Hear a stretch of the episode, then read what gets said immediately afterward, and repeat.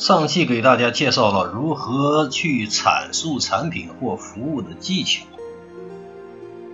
可在与客户讨论过程当中，怎么去说服客户呢？也就是说，有人说的那种口才，或者叫做说话的逻辑。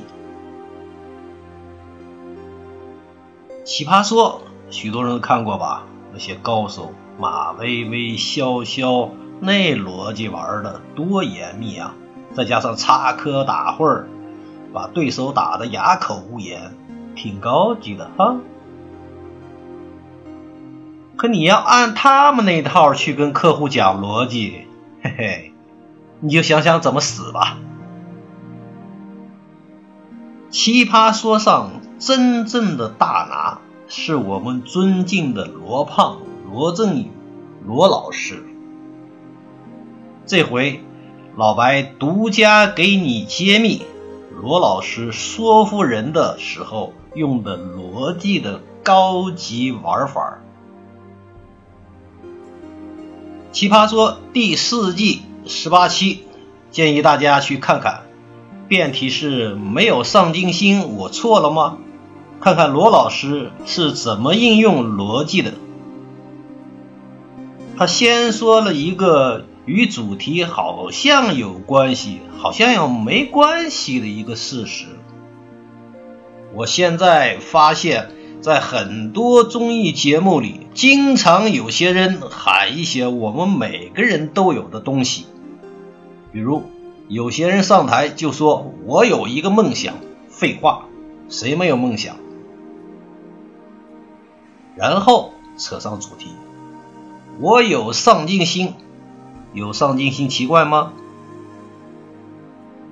然后就开始以提问的方式获得绝大多数的认可。在座的有一个没上进心的吗？所以人人有的东西最好就不要强调了。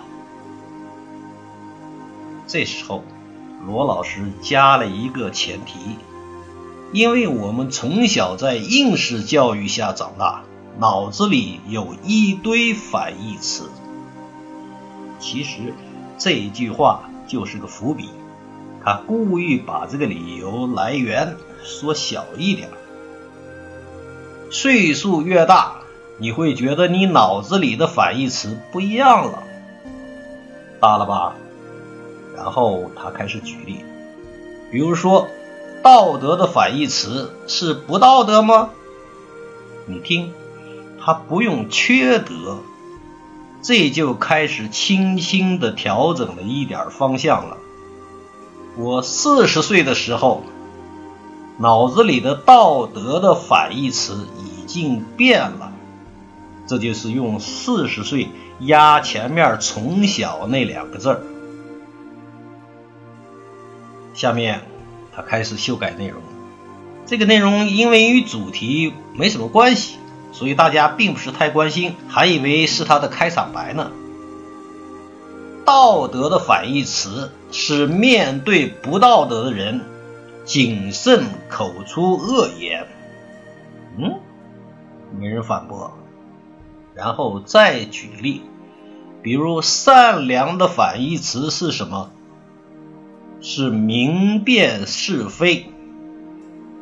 他偷偷的把对善良人的忠告代替了善良的反义词，可你明明知道善良的反义词是邪恶啊！如果直接告诉你这句话，你一定是反对。但基于前面一点一点的修改，你已经有意无意地接受了这个更大的修改了。然后他继续强。比如说，梦想的反义词是什么？不是没梦想，而是行动。到这里已经全换了，而且还又引申了一步。其实正常情况下，你知道，梦想的反义词是现实。好，到现在他已经有把握了。他已经完成了逻辑转移的过程，而且确保大家已经接受。现在就开始进入正题了。上进心的反义词是什么？这时候大家好像接受了他的这一套伪逻辑，可是没人摸得透这逻辑是怎么来的，所以即使让你答，你也不知道怎么答了，怎么也想不起“堕落”这两个字了。他很及时地去帮你，是在适合的时候拒绝诱惑。这时候已经有人开始鼓掌了。但不多，显然还有些人没有完全上道。成熟的人也许在反义词的这个角度上会稍微换一点角度。他担心你们起疑，趁大家醒悟以前，赶紧把你的视角缩到最小，以免你的注意力被分散而识破他的诡计。他的手势动作也是很小的。就是你眼中看到的反义词，不见得是我方认同的那个反义词。这时候手势就变大了。到此，大家已经完全接受了。可他呢，不说了。他要大家自己往那最高点上爬，这样在结束辩论以前，大家基本上没工夫回过味儿来。而且他经常把所有的辩论转移到一个宏观的总结上，比如目标、方法和行动，就像算命的口诀“百试百灵”。经典吧？就冲老白给你独家揭秘罗老师的逻辑，你也该给老白捐点钱吧？可罗老师高级在什么地方了呢？建议大家回头仔细看几遍这一段，你就会发现，通盘罗老师很少用“因为”“所以”这种常规的逻辑词汇，这才是真正的高级玩法，也就是说，许多人梦寐以求的高级话术。